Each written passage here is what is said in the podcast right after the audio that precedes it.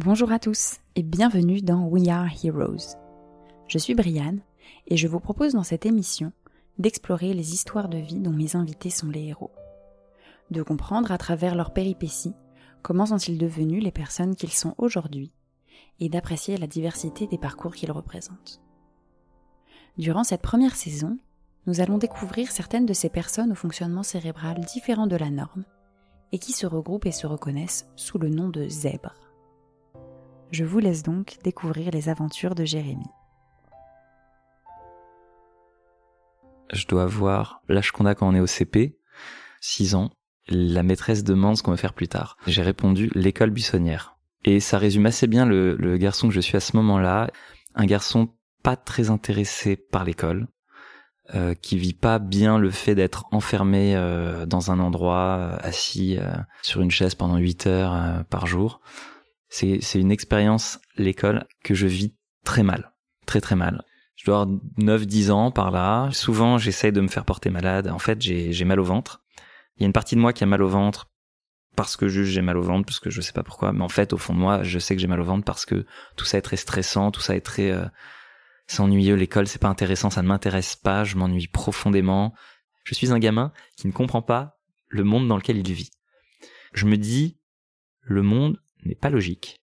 On me dit que je dois apprendre des choses, on me parle des grands explorateurs, on me parle de ces grands inventeurs, on me parle de tout ça. Comment, comment je peux devenir cette personne-là si je passe ma vie le cul sur une chaise 8 heures par jour? Si je veux accomplir des choses dans ma vie, je dois sortir voir le monde, je dois faire des trucs, je dois explorer.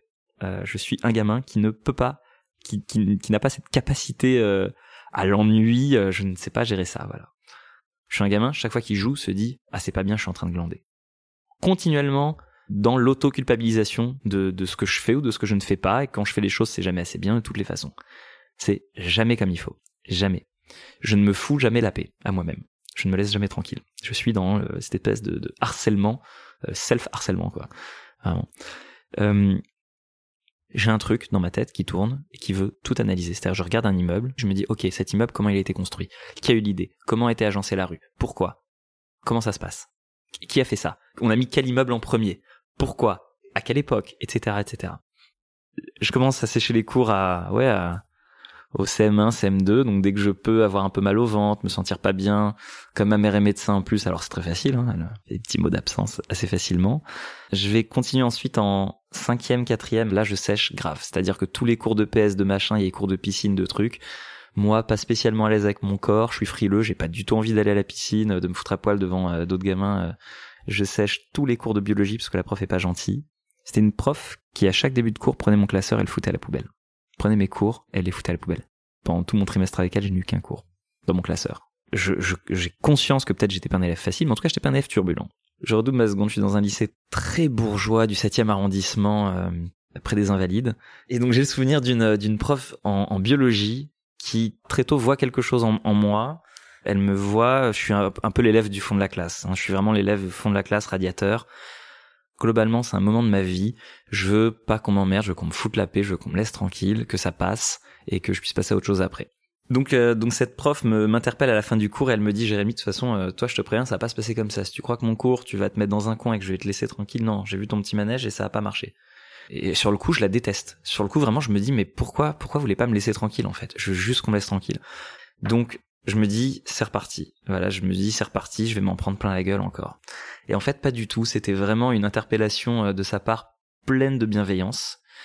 Et, euh, et en fait elle m'a pas lâché. Et dans sa classe, je suis passé je crois peut-être à 6 au premier devoir, à euh, 16,5 de moyenne à la fin de l'année. L'année suivante, dans le même lycée, je tombe sur une prof de bio qui est pas la même.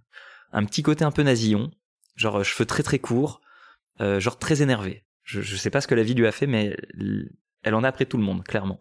Et je suis passé donc de 16,5 de moyenne à environ 1,5 de moyenne. La même matière à quelques mois d'écart. Et je pense que ça, ça résume parfaitement ma vie à l'école. C'est un rapport purement affectif. Et si le rapport affectif se fait, si je, tisse un lien avec un prof, je, je, peux être fonctionnel. Si je ne peux pas tisser de lien avec un prof, je ne suis pas fonctionnel. Je suis le cliché du gars euh, très très sensible, qui est pas complètement hétéronormé, qui s'intéresse pas aux mêmes choses euh, qu'aux autres gamins, assez solitaire. Euh, j'ai besoin d'avoir beaucoup de temps pour moi. C'est quelque chose que la société ne, ne pardonne pas beaucoup. Euh, que ce soit la famille ou les amis, les gens pardonnent assez peu aux autres d'être solitaires et souvent vous le font payer en vous isolant et en vous, en vous ostracisant.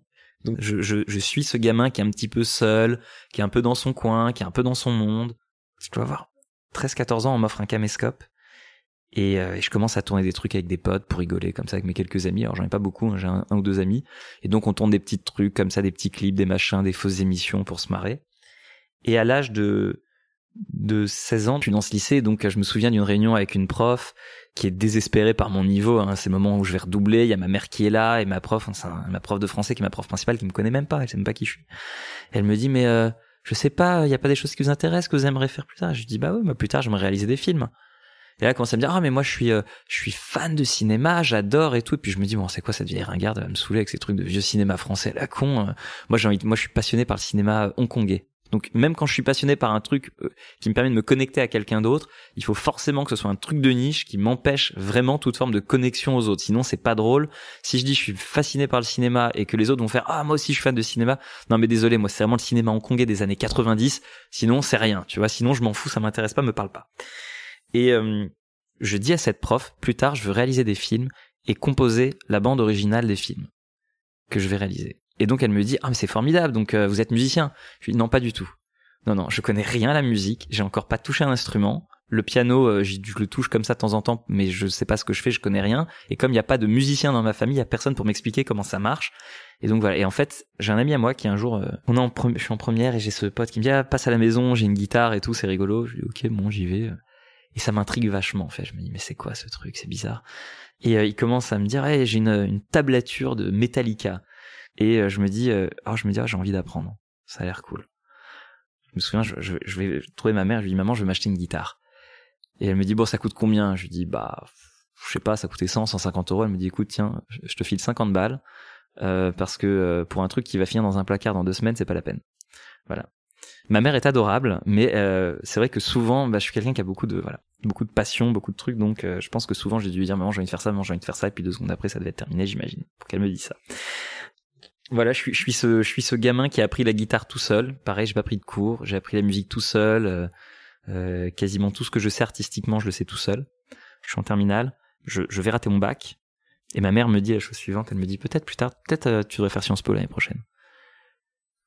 Et je me souviens que ça m'a marqué parce que je me suis dit ma mère est complètement folle. Je me dis elle a pas compris comment ça marche en fait.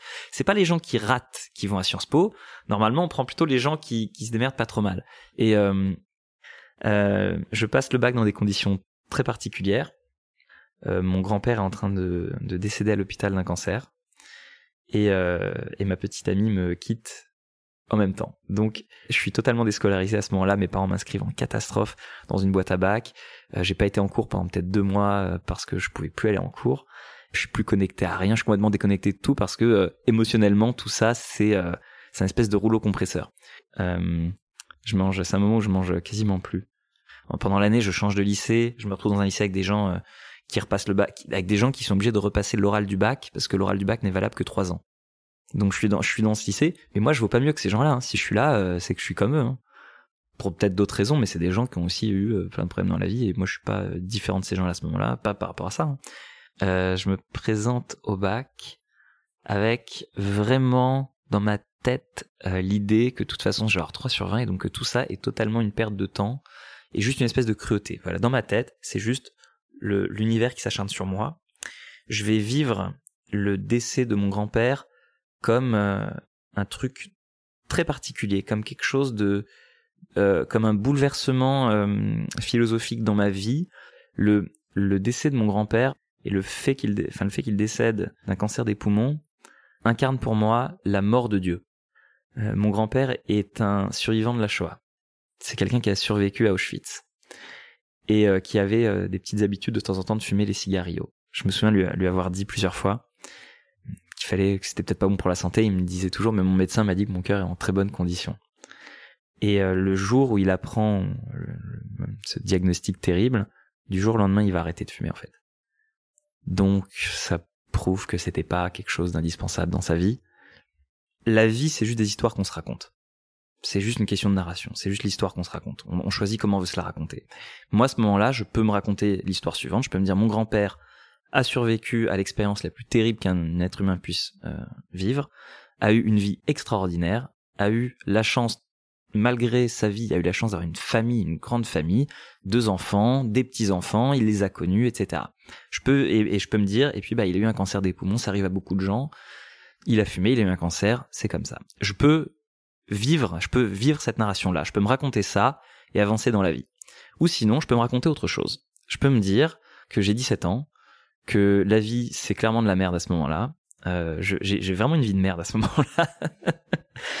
que je suis euh, profondément en dépression, euh, que je suis déscolarisé, que l'école tout ça représente une souffrance extrême, et que quand on survit à l'expérience la plus difficile qu'il existe, c'est-à-dire l'expérience de survivre à Auschwitz, quand on a survécu à ça, on peut pas crever d'un cancer des poumons. C'est pas possible.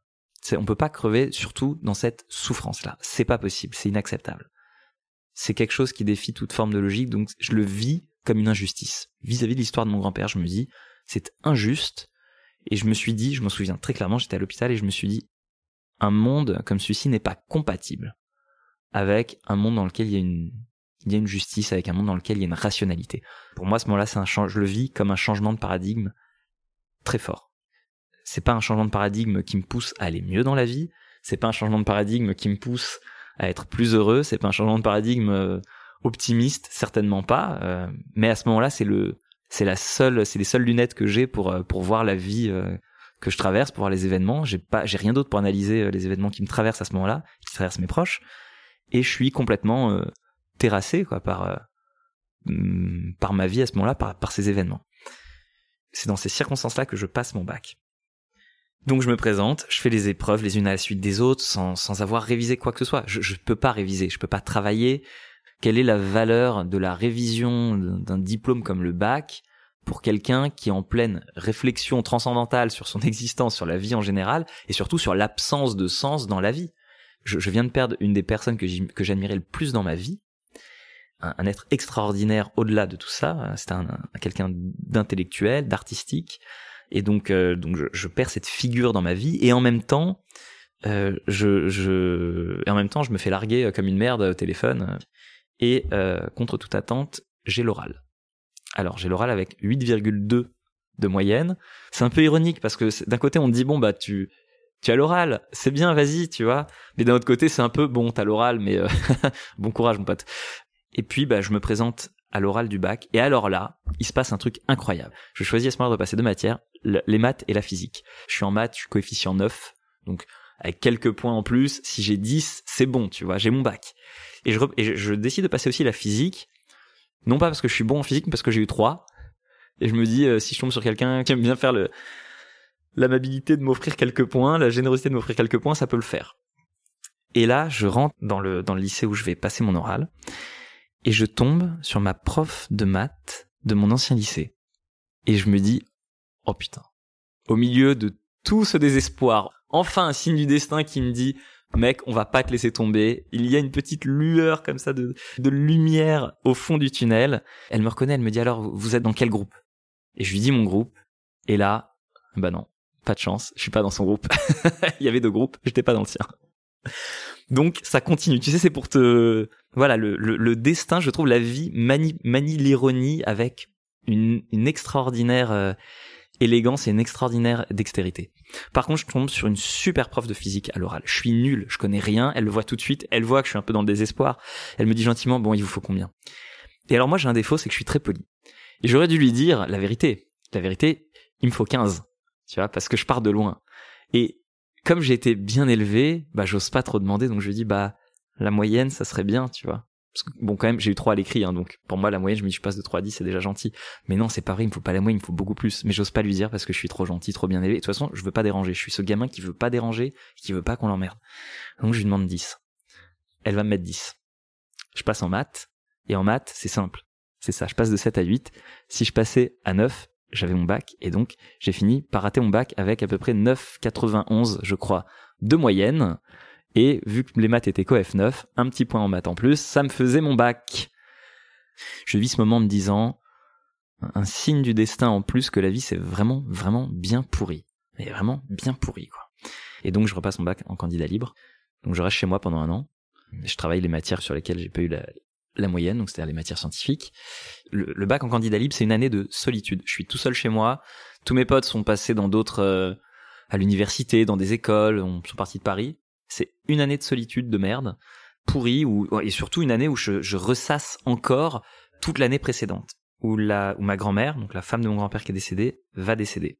Ma grand-mère qui était une personnalité extraordinaire, et elle va partir voilà quelques mois après euh, parce que elle a aussi vécu euh, l'expérience des camps de concentration et je pense qu'elle ne pouvait pas euh, survivre dans un monde sans mon grand-père. Je pense que c'était pas possible pour elle. Je ne sais pas si je peux survivre à cette série d'événements parce que c'est une série d'événements qui m'atteint beaucoup trop.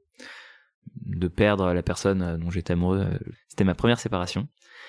Et à ce moment-là, c'est un truc qui est très violent faire le deuil d'une relation. Je ne sais pas comment faire, je ne sais pas comment euh, comment vivre avec ça. Et ce qui se passe autour ne me permet pas de, de, de m'agripper à quoi que ce soit en fait. Je suis tout seul chez moi, euh, je travaille, euh, je m'emmerde, c'est pas, je fais rien de très intéressant, je fais un peu de montage quand même, un peu de montage vidéo, etc. Et puis bah je vais avoir mon bac avec je crois 10,05 de moyenne, un truc comme ça. Une fois mon bac en poche, je m'inscris en école de cinéma. Donc je suis très content d'arriver en école de cinéma, de voir des gens. On a euh, entre 18 et 20 ans et puis on se prend pour des artistes. C'est super. Euh, c'est à la fois très dérisoire comme expérience et à la fois euh, très libérateur. Je traverse les mêmes problématiques qu'à l'époque, c'est-à-dire j'ai un mal fou à me connecter aux autres. Les matières, j'ai un mal fou à les travailler. Quand je ne sens pas un feeling avec le prof, c'est la catastrophe. Et je vais faire trois ans d'école de cinéma, toujours avec cette phobie scolaire, toujours avec cette qui est une phobie sociale. La phobie scolaire, faut quand même dire ce que c'est. Après l'école de cinéma, je, c'est une période où je vais me mettre à fond dans la musique. C'est une période où je suis à fond dans la musique. J'ai toujours deux ou trois groupes en même temps, je fais des concerts, des répètes, ma vie est rythmée par la musique. je savais que j'étais passionné par la musique, même déjà bien avant. Je suis passionné de musique. J'ai toujours un mini-disque dans les oreilles. Alors le mini-disque, oui, pour jeune, c'est le MP3 de l'époque. Je passe ma vie en musique parce que toutes les façons comme les gens euh, sont soit pas sympas avec moi, soit m'emmerdent, euh, parce que je les trouve pas intéressants. La musique, c'est très bien. La musique, c'est très bien. La musique, ça me sauve, ça me donne vraiment un univers, ça provoque un peu le, poète enfoui qui est en moi, ça donne un sens à ma sensibilité en fait. C'est-à-dire que ça légitime une forme de sensibilité, puisque la musique, c'est la poésie, c'est pareil. Ça me permet de me dire, euh, non, c'est ok en fait d'être sensible, c'est ok même d'exprimer sa sensibilité. Je suis pas quelqu'un qui est légitimé dans sa sensibilité. Moi, on m'a jamais dit que c'était ok d'être un garçon sensible. Je parle même pas d'un humain sensible, mais un garçon sensible, jamais de la vie, c'est pas possible. Un garçon, ça doit pas chialer. Un garçon, ça doit se bagarrer, tu dois te battre, tu dois faire ceci, tu dois faire cela. Un garçon, ça doit faire plein de choses. Alors là, c'est formidable. Sauf que euh, j'ai une mère qui est médecin, qui est gynécologue. Et d'ailleurs, je suis très fier qu'elle soit gynécologue parce que elle m'a toujours dit l'importance de la parole dans la consultation. Et donc, très très très jeune, j'ai pris conscience de l'importance de la parole dans le bien-être et que le bien-être ne peut venir que par la parole. L'écoute. L'écoute de l'autre et que le fait d'écouter l'autre, que le fait d'accorder de l'importance à ce que dit l'autre, c'est quelque chose d'essentiel pour euh, le bonheur de tout un chacun. On peut, on, peut s'aider mutuellement, on peut s'écouter et prendre soin les uns des autres. Prendre soin de la sensibilité des uns des autres et que et que c'est pas une tare de ressentir les choses avec euh, intensité, que c'est pas une tare, que c'est pas être, c'est pas valoir moins que quelqu'un d'autre. Et à 26 ans, je décide de reprendre la fac. Je me dis, ça fait chier quand même. Tous ces gens, ils font l'université. Moi, j'ai jamais été à l'université. Je fais une école de cinéma, ça a rien à voir. Ça a l'air intelligent quand même ce qu'ils apprennent. Et je me dis, ok, t'as envie d'aller à la fac, c'est bien. Je voulais apprendre la psychologie. Et euh, je suis conscient que mon parcours académique plaide pas forcément en faveur d'une reprise d'études euh, très risquée d'un parcours très long de 5 ans à 26 ans j'ai conscience que quand même c'est compliqué pour moi. chaque fois, j'obtiens mes diplômes avec une difficulté, mais pas seulement une difficulté académique, une difficulté mentale, psychologique extrême. À chaque fois, c'est dans la souffrance, c'est dans la souffrance. Et c'est chiant parce que je suis toujours divisé entre une partie de moi qui est curieuse et qui veut apprendre, et une partie de moi qui se dit, on repasse dans le dans la lessiveuse, mais à chaque fois hyper extrême. Et je me dis, mais oh est-ce que j'ai vraiment envie de m'infliger ça? Et donc je me dis ok si tu veux aller à la fac, tu dois te préparer, tu peux pas y aller comme ça, t'es pas prêt. Et donc pendant un an avant d'aller en fac, je lis Et en fait, je fais quasiment le programme de la fac avant chez moi. Je m'inscris dans un truc du CNED, euh, qui est un truc aussi de psycho, etc., pour vraiment me préparer. Et je me dis, quand même, euh, tu devrais faire analyser ton cerveau, parce que si ça se trouve, t'es quand même très con. Si ça se trouve, t'as vraiment un souci mental. Va pas entraîner, va pas demander de l'aide à tes parents pour tes études. Si, de toutes les façons, t'as un QI de 50, t'es con comme une huître. Donc, je trouve un psychologue. Je vais faire des tests. Les tests s'avèrent plutôt concluants mais pour moi ils le sont pas suffisamment. Je les trouve un peu étranges, donc je m'inscris pour faire le concours du Mensa. Je réussis le concours euh, du Mensa du premier coup, donc je me dis, ok, t'as fait tes tests chez le psy, t'as fait le Mensa, t'es pas trop con, tu peux aller à la fac. Je revisite un petit peu toute ma vie, quoi. Je revisite toute ma vie à l'aune de, ce papier, euh, de ce papier du Mensa qui me dit bienvenue dans le club des surdoués, en fait. Et je me dis, mais euh, faut refaire le film parce que je comprends pas vous me dites que euh, j'ai des capacités cognitives sympathiques, que normalement je devrais pas avoir de problème à l'école si je mets un peu de bonne volonté. Moi, j'ai l'impression d'avoir laissé ma peau à l'école. J'ai l'impression d'avoir laissé, mais j'ai l'impression d'avoir perdu 50 ans d'espérance de vie en termes de, de, souffrance mentale, de lassitude, d'avoir mis ma, ma famille aussi à travers des, des, épisodes épuisants, mentalement épuisants, psychologiquement épuisants. Quoi, avoir son gosse qui un jour sur deux va pas à l'école, c'est c'est l'angoisse quand même. Tu te dis mais qu'est-ce qu'il va faire? Et euh, je vais à l'université, je me fais aussi suivre par un psy sur ma phobie scolaire, mais vraiment un gros travail. Je travaille aussi en hypnose pour gérer ça. Euh, quand on a phobie scolaire, Nanterre, comment dire? C'est un peu sauvage comme fac. J'étais dans les sciences sociales. Euh, je me suis inscrit en première année, je fais psychologie, sociologie, sciences du langage. Ça a été une éclate intellectuelle ah, le fait de se dire qu'on a le droit de se prendre vraiment la tête intellectuellement sur des trucs. J'aimais bien la philo, mais j'étais en S. J'étais pas, je suis pas branché plus que ça. Euh, philo, j'aime bien le concret, j'ai un côté cartésien, j'aime bien quand c'est concret. Alors la sociologie, la psychologie, alors là, je me suis éclaté. La sociologie, en fait, ça m'a permis de mettre un cadre sur l'espèce de, comment s'appelle, le cogitum que j'avais euh, depuis, euh, depuis mes, mes, mes 5 ans en tête, c'est-à-dire ce petit truc qui tourne dans ma tête depuis que j'ai 5 ans, qui veut tout analyser tout le temps tout à coup d'avoir le cadre de la sociologie à travers des penseurs, à travers des sociologues, ça me permet d'avoir différentes paires de lunettes. Et je mets ma paire de lunettes pour voir le monde selon des prismes différents. Et ça me permet de cadrer. Je peux, je peux voir comme ça un peu le monde, maintenant plus seulement en fonction de l'espèce de petit train que j'ai en tête qui s'arrête jamais, ou que j'arrive à arrêter avec l'hypnose. Mais maintenant, c'est pas seulement une question de l'arrêter. Je suis pas obligé de l'arrêter, je peux aussi juste le canaliser dans autre chose. C'est une révélation. J'en prends conscience petit à petit, mais je me dis, oh là là, en fait, il y a plein de gens intelligents qui réfléchissent à des trucs, euh, qui analysent la société comme ça, euh, c'est un peu foufou. Et je me dis, mais c'est exactement ce que moi je faisais, sauf que moi je n'avais évidemment aucun cadre théorique pour le faire, donc mes pensées étaient très stériles. Là, tout à coup, t'as un cadre qui te permet de ranger un peu tes pensées, de te dire, ok, c'est bien de, c'est bien de vouloir analyser les trucs, arrête de la péter deux secondes, arrête de vouloir tout analyser, maintenant, tu rentres ça dans une grille d'analyse, et maintenant, t'y vas vraiment. Ah, c'est pas si facile que ça, finalement, hein. ok. Mais au moins, le petit train, maintenant, il roule sur des rails. À ce moment-là, je prends conscience que j'ai besoin du rapport affectif. Et il y a un prof qui va un peu m'humilier devant tout le monde. À ce moment-là, j'ai 10 ans de plus que les autres. Donc, je me sens un peu stupide qu'on m'engueule devant les autres. Tu vois, mon ego, il en prend un peu, je suis un peu là, genre, oh, c'est pas sympa. Je me dis à ce moment-là, mais sois pas con. Je me dis, sois, pas con. Refais pas tout le temps, tout le temps les mêmes erreurs. Il faut que tu appris, il faut que tu appris quelque chose de tout ça. Il faut que tu trouves quelque chose, accroche-toi à quelque chose. Et je me suis dit, je vais faire le contraire. Avant, je travaillais bien que pour les profs que j'adorais. Et je travaillais pas pour les profs que j'aimais pas parce qu'ils me motivaient pas. Et je me suis dit, tu sais quoi, tu vas faire le contraire. Tu vas défoncer son partiel pour lui montrer que c'est un gros con. Ça ne, alors, j'ai conscience que ça ne montre absolument pas que c'est un gros con. C'est juste un truc que je me dis pour me motiver. Je sais bien que ça n'a aucune logique et que c'est complètement stupide et que c'est très immature. Mais je m'en fous. Je prends à ce moment-là tout ce que je peux prendre pour me dire, je veux pas retomber dans les mêmes cercles vicieux. Parce qu'au bout du cercle vicieux, il y a quoi? Il y a la phobie scolaire. Et je suis toujours à ça de retomber. Je suis toujours un funambule, quoi, sur un fil. Et j'ai toujours peur que le petit dérapage euh, va tout faire s'effondrer. Et je me dis non, tu peux pas. Tu peux pas te permettre ça parce que je sais ce que c'est la souffrance d'arriver, de se lever, de se préparer, d'aller en cours et de ne pas pousser la porte de la salle parce qu'on a trop peur de rentrer dans une salle de cours. Je sais ce que c'est de ne pas descendre à la station de métro parce que ça fait trop peur, parce qu'on a tellement mal au ventre, tout ça, je le sais. Je sais ce que ça fait de réviser une matière et de pas aller au partiel. Alors qu'on est prêt, alors qu'on s'est levé le matin, qu'on a préparé ses affaires, et c'est une souffrance et c'est humiliant. Et je veux pas revivre ça. j'ai pas attendu d'avoir 26 ans, j'ai pas fait tout ce chemin pour vivre ça. Et donc je me dis ce prof, je le déteste et je vais tellement le détester que je vais défoncer sa matière, je m'en fous, je vais cartonner. C'était la philosophie du langage, donc de la linguistique, et je me souviens que j'ai eu 20 sur 20 sa matière, là où personne comprenait rien. C'est probablement une des matières les plus difficiles. Et le pire dans tout ça, c'est qu'en fait, elle était vachement intéressante sa matière. Mais ça, je m'en serais pas rendu compte si je l'avais pas détesté un petit peu. J'avais besoin, en final, je crois qu'il y avait besoin qu'il y ait un rapport affectif. Alors le rapport affectif était négatif, mais ça a été un rapport affectif néanmoins, et j'ai pu m'en servir. Euh, à ce moment-là, j'étais très fort à la fac. Euh, dans pas mal de matières, j'étais vraiment bon. Et pour moi, c'était une, une, petite victoire à ce moment-là. déjà parce qu'on peut se la péter d'or 20 sur 20 là où personne comprend rien à la matière, donc déjà on se la pète un petit peu, hein, ça fait du bien. Et je me permets de me la péter un peu parce que, encore une fois, je suis quelqu'un qui a raté son bac. J'étais le seul de mes potes à rater, son bac. moi, je l'ai vécu cette humiliation. Je l'ai vécu l'humiliation d'être vraiment naze. J'ai vécu l'humiliation de me dire, je comprends pas. J'ai quand même l'impression de comprendre et en même temps, je comprends rien. C'est ce sentiment de vraiment comprendre et de ne rien comprendre en même temps.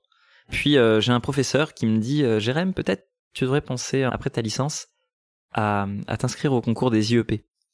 Je ne sais pas ce que c'est un IEP. Il me dit bah Sciences Po, tu connais Sciences Po? Je fais OK, d'accord, oui, OK, Sciences Po, d'accord. Je sais pas trop quoi penser parce que je suis très flatté forcément.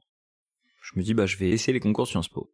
Et puis euh, je me rends compte que ceux de province en fait sur mon, profil, ils peuvent pas me prendre, c'est pas possible. Donc euh, les seuls, le seul concours auquel je peux m'inscrire, c'est Sciences Po Paris. C'est le seul euh, que auquel je voulais pas m'inscrire parce que je me voyais pas le faire je prends une semaine de vacances et puis je bouquine tranquillement pendant une semaine. Et puis bah je, je vais euh, je vais au concours un peu les mains dans les poches, je lis juste les rapports des jurys. Et donc euh, donc j'y vais vraiment avec euh, ma carte d'identité, mon stylo et là je me retrouve dans, des hangars avec des hordes de bons élèves qui ont une armée de crayons devant eux, des horloges énormes, les barres céréales, les bouteilles, les trucs et je me dis mais mais qu'est-ce que je fous là? Je suis pas du tout à ma place. Et puis bon, je je fais mes mes des concours. Alors je rigole parce qu'en fait, euh, je me pointe avec, mais littéralement ma bite et mon couteau. Euh, je me pointe avec rien à ce truc-là. Je suis même pas préparé. J'ai juste bouquiné des livres que j'aimais bien pendant une semaine euh, en vacances au soleil. Je me souviens que pendant qu'on était en vacances avec ma, j'étais avec ma copine de l'époque et d'ailleurs elle me disait mais ça rien que t'ailles au concours. Enfin, tu vas juste perdre 100 balles parce que t'as rien foutu quoi. N'y va pas. Et je lui dis non mais je suis en deuxième année de licence. J'ai quand même envie de finir ma licence donc là j'y vais pour voir à quoi ça ressemble. Et l'année prochaine, je serai vraiment, vraiment préparé, tu vois. Normal. Parce que j'ai envie de finir ma licence à Nanterre, parce que j'aime vraiment ce que je fais en, en, sociaux. Finalement, je suis pris pour l'oral, et ça devient un exercice très stressant. Je passe à l'oral avec Richard Descoings, directeur de Sciences Po, qui a toujours valorisé les profils, ce qu'il appelle les profils atypiques. Et ça tombe bien, parce que moi, j'ai jamais fait de prépa. Moi, j'étais pas premier de ma classe. Moi, je suis le gars qui tente Sciences Po, qui a raté son bac, quand même. Euh, qui a repris ses études à 26 ans, qui entre-temps a fait du punk et du rock euh, sur des péniches où les gens jetaient des lave-vaisselle dans la Seine et faisaient des trucs bizarres. Euh, moi, c'est mon parcours. Et je me dis, bon, qu'est-ce que tu fais? T'y vas et tu t'excuses d'être qui tu es, machin, parce que c'est plutôt ma personnalité. Moi, ma personnalité, c'est plutôt de dire, je suis désolé, je suis pas... Je vais essayer de pas faire trop de vagues, je veux pas déranger, machin. Et j'en ai eu marre à ce moment-là un peu de m'excuser tout le temps, d'être différent, tout le temps m'excuser de ah désolé j'ai pas compris comme les autres, ah bah désolé ça je l'ai compris plus vite que les autres, désolé ça je le comprendrai jamais, désolé ça c'est trop injuste pour que je l'accepte. Et du coup j'arrive dans un dans, dans un moment où je suis face à des coins et je dis euh, voilà je m'appelle euh, Jérémy, euh, j'ai 27 ans et je suis un artiste déviant. Ça le fait marrer.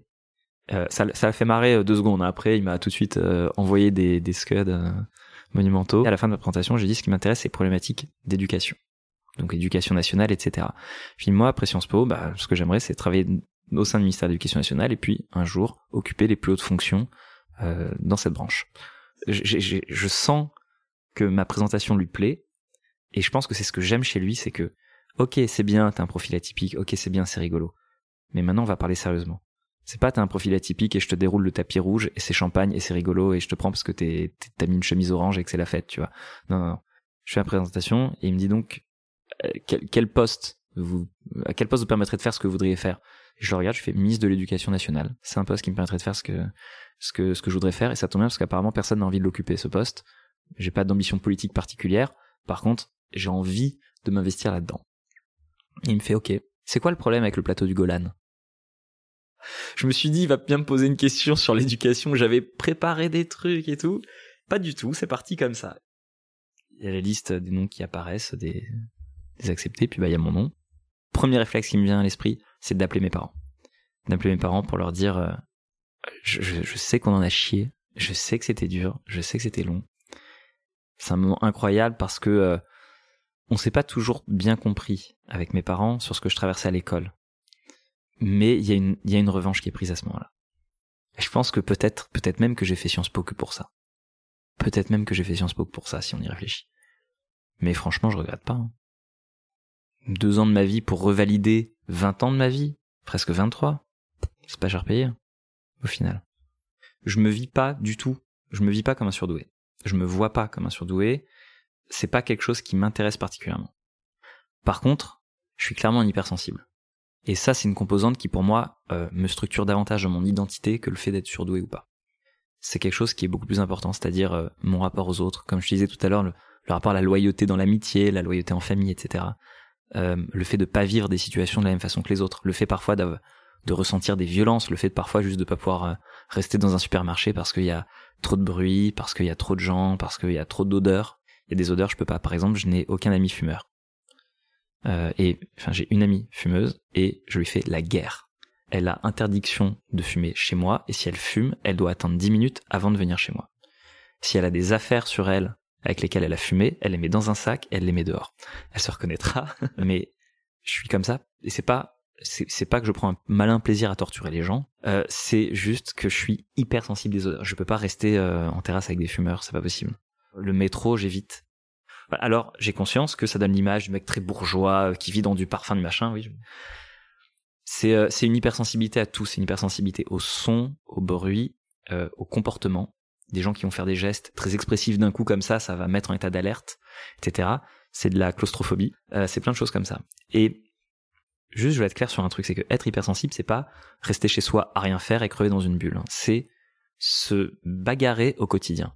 Les hypersensibles sont pas des gens qui restent là comme des fragiles dans leur coin. Ce sont des gens qui sont beaucoup plus forts que la plupart des personnes qui ne sont pas hypersensibles, parce que ce sont des personnes qui, pour vivre une vie à peu près normale, doivent se bagarrer au quotidien, doivent développer des ressources, des stratégies, des, des tactiques, même sociales. Sociales, développer des tactiques pour dire que t'as pas envie d'aller dans une soirée parce que t'as envie de rester tout seul et que c'est compliqué parce que les gens vont mal le prendre. Et que tu dois inventer des trucs, que tu vas pas rester avec des gens parce qu'ils ont décidé de se mettre en terrasse fumeur, ça m'est arrivé bah, voilà, pas plus tard qu'hier soir, mais je vais pas me forcer moi à, me mettre dans une situation qui est irrespirable, qui est insupportable pour faire plaisir au, euh, au diktat social, c'est ridicule aussi. Donc, euh, donc je pense que ça, ça me structure plus que de me dire être surdoué ou pas, le, terme surdoué ou pas. Je m'en fous, en fait, je suis pas non plus dans un truc euh, un peu de gauche, de on est tous pareils et machin, parce que c'est une connerie aussi. Donc je suis pas non plus là-dedans. Euh, évidemment qu'il y a des personnes qui ont des capacités cognitives bien supérieures à la moyenne et d'autres bien inférieures à la moyenne. Ça veut pas dire qu'il n'y a pas de la vertu chez chacune de ces personnes ou qu'il y avait une absence de vertu chez ces personnes-là. De la même façon que l'hypersensibilité, ça peut pas être un, alibi pour ne pas prendre soin des autres. Parce que moi j'entends des gens qui me disent ah non mais j'ai pas envie d'entendre pas tes problèmes, moi je suis hypersensible. Non, l'hypersensibilité c'est pas l'absence d'empathie. D'ailleurs en général c'est le contraire. Et oui, peut-être qu'il va se fermer parce qu'à un moment donné c'est trop d'émotions, c'est très difficile à gérer, mais c'est pas ça non plus. Euh, voilà le côté non mais je suis surdoué c'est pour ça je veux pas entendre parler de tel ou tel truc faut pas m'emmerder faut pas machin c'est des conneries ça c'est pas vrai en tout cas c'est pas la vision que j'ai donc c'est pour ça que en termes d'identité je préfère me définir comme euh, hypersensible parce que je crois que c'est beaucoup plus constitutif de ma personnalité. Ça m'empêche pas de prendre en charge des projets dans lesquels il y a énormément de stress. Ça m'empêche pas de, me mettre en danger. Je, fais du théâtre. Bah voilà comme je te disais j'ai fait du punk donc ça m'empêche pas de faire tout ça. Mais ça me demande ça me demande beaucoup. Ça me demande énormément. Aujourd'hui, je pense à quitter Paris, bah, c'est aussi pour ça, c'est aussi parce que c'est c'est très fatigant euh, juste de vivre ici. Et une autre partie qui est constituante de ma, de ma personnalité et de mon identité, c'est le fait que je vienne d'une famille juive, euh, une famille qui a connu surtout la Shoah. Ça, c'est plus important pour moi. L'histoire est plus importante que la spiritualité. J'ai aucune spiritualité. Donc, l'histoire du fait d'avoir une famille euh, qui a traversé, qui a traversé ça, c'est quelque chose qui me structure énormément. Euh, qui doit m'empêcher de faire des conneries et qui doit me donner normalement un cadre moral. Et mon identité, c'est ça, ce serait une, identité un peu artistique, une identité qui est encore très marquée, donc encore aujourd'hui, j'arrive à 37 ans, et je suis toujours très marqué, ben voilà, j'en ai beaucoup parlé de mon histoire à l'école, c'est quelque chose qui a été très traumatique, très destructeur, et puis finalement, au bout, il y a une revanche, qui va pas me rendre. Toutes les années que j'ai perdues, euh, toutes ces années de ça va pas me rendre ça, mais c'est tellement bon à prendre. J'ai monté ma boîte, ça fait cinq ans maintenant, euh, avec des hauts, des bas, etc. Et je me définis de plus en plus comme un artiste. J'ai de plus en plus envie de me mettre financièrement dans la difficulté pour euh, proposer euh, quelque chose de vraiment artistique, quitte à perdre des clients, quitte à perdre des personnes au passage. Et hum, la direction que je prends et la direction que j'essaie de donner à ma vie, c'est de sortir d'un cadre un peu, comment dire, un petit peu consensuel, un cadre familial un petit peu bourgeois et consensuel, mais pas que. Ça se définit, c'est pas, pas, pas réduire à ça, mais une, une composante comme ça. Pour moi, euh, me définir davantage comme un artiste et comme une personnalité un peu plus indépendante affectivement des autres, ça c'est compliqué. Donc, euh, donc voilà, et puis bah, je fais toujours de la musique. Euh, et j'ai créé à Sciences Po, j'ai rencontré un super prof d'écriture absolument génial qui m'a poussé à écrire du théâtre et j'ai adoré, c'était une expérience extraordinaire. Euh, donc je fais de la photo, je fais de la vidéo. Euh, j'ai joué dans une petite euh, comédie musicale euh, il y a pas longtemps euh, pour une association juive LGBT. N'étant pas moi-même membre de la communauté LGBT, je m'en suis toujours senti très proche étant hypersensible, je pense, n'étant pas du coup totalement hétéronormé. Je suis pas quelqu'un qui s'intéresse au fait d'aller soulever de la fonte dans les salles ou des trucs comme ça. Euh, j'ai souvent été justement euh, moqué euh, aussi parce que j'entrais pas dans ces clichés. je pense même avoir subi une agression un jour parce que les personnes pensaient que j'étais homosexuel. Et donc, donc voilà, comédie musicale, écriture, vidéo. et puis ben, j'arrive à un âge aujourd'hui où je peux faire la musique des vidéos que je réalise.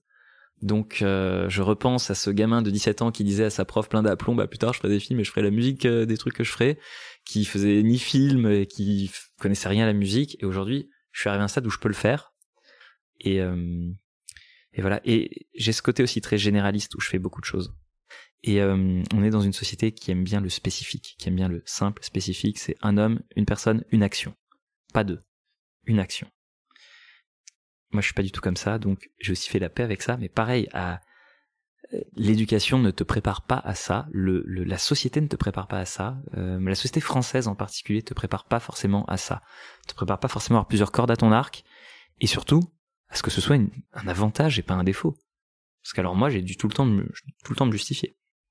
Tu fais de la vidéo et de la photo, mais du coup, t'es photographe, t'es réalisateur, t'es quoi en fait? Mais je fais de la vidéo et de la photo. Voilà t'as un problème, tu vas voir mes photos, tu vas voir mes vidéos et toi tu me dis ce que je suis. Parce que moi, franchement, ça m'intéresse pas. Donc je me définis plus. Comme ça, maintenant, je me définis, comme un multipotentiel, je crois que c'est comme ça qu'on dit. Quelqu'un qui a plusieurs, euh, plusieurs cordes à son arc. Et, et ça me pose plus de problème.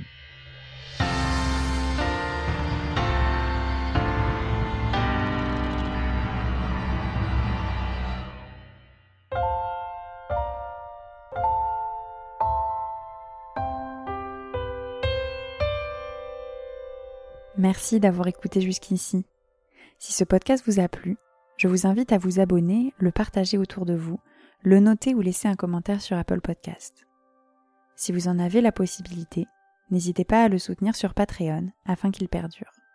Enfin, si vous êtes un zèbre heureux et que vous aimeriez partager votre histoire et la particularité de vos rayures, je vous invite à me le raconter par email à podcast.wah.gmail.com ou podcast.war.gmail.com. Tous les liens sont dans la description. Merci de votre écoute et à très vite.